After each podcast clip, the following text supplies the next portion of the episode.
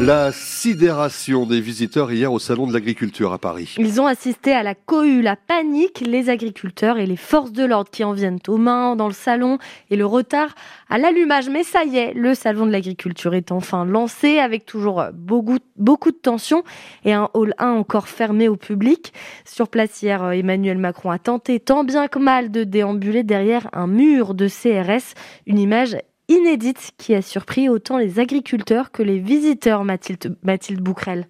Oui, une ouverture sous haute surveillance policière. Emmanuel Macron a déambulé dans l'allée centrale protégée par un vrai mur de CRS avec armure et bouclier, sous les yeux médusés des premiers visiteurs et des agriculteurs, comme Edith Mag, éleveuse de bovins dans le Nord. Ça fait pratiquement 40 euh, ans que je vais au centre de l'agriculture.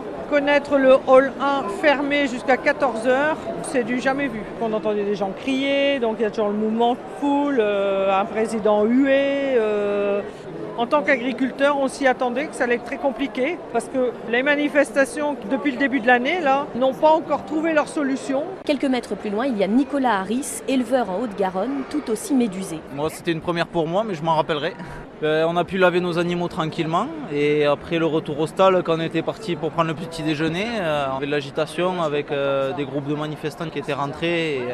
je pense que c'est pas de rajouter de la violence à un contexte déjà compliqué qui fera avancer les choses. Amertume également chez certains visiteurs comme Betty venue d'Arras avec sa famille. Les gens voulaient venir ici en début mais on ne pouvait pas, c'était fermé.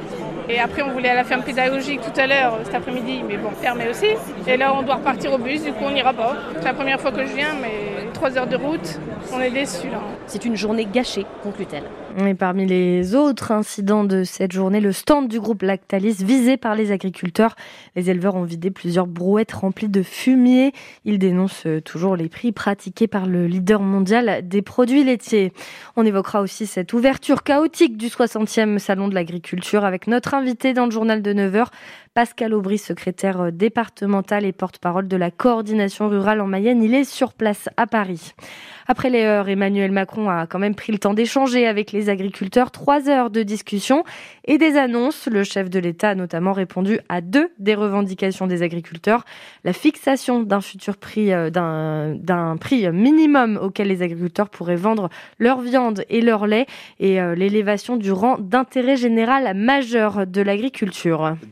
Heureux de retrouver leur magasin de déstockage préféré. L'enseigne Nose vient de rouvrir ses portes à Château-Gontier-sur-Mayenne dans la galerie Clémenceau. Le magasin avait fermé en septembre 2022 à cause de problèmes financiers.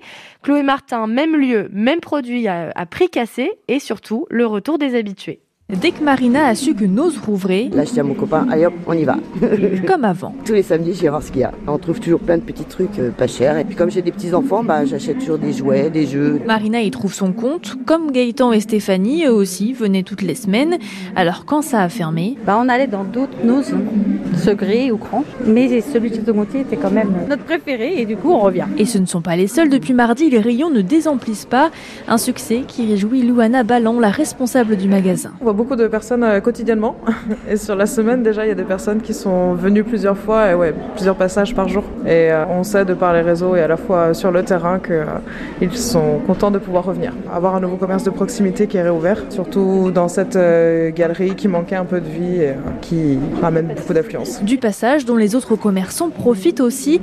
Jessica Lévesque du magasin de vêtements Alchimie l'a déjà remarqué. On se rend compte qu'il y a des gens qui viennent de l'extérieur de Château-Gontier pour venir aux Nose et il découvre sa boutique qui est pourtant ouverte depuis bientôt un an cette année. Même constat à la boutique de jeux où tiens d'ailleurs on retrouve Stéphanie et Gaëtan. On est rentré par curiosité. Vous repartez avec euh, un jeu. De quoi rendre tout le monde heureux. Et les commerçants espèrent maintenant que ça va donner envie à d'autres commerçants de s'installer dans cette galerie Clémenceau.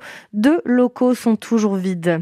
Le Stade Lavallois peut souffler après sa victoire face à Concarneau hier 3 buts à 1 et qui assure au Tango un maintien en Ligue 2 de football. Réaction et du capitaine lavallois euh, Jimmy Roy dans le journal euh, de 8 heures. Euh, de 8 heures. Défaite en revanche de l'US Laval hier soir face à Fougères en National 2, c'est du basket. Les Lavallois n'ont pas à rougir en revanche de leur performance. Hein. Ils ont perdu 69 à 60 dans une salle polyvalente comble à Laval. Nouveau défi pour les handballeurs de l'Union Sud-Mayenne aujourd'hui. Les leaders de National 2 affrontent Grandville, deuxième au classement. Match à 16h et c'est aussi à la salle polyvalente de Laval.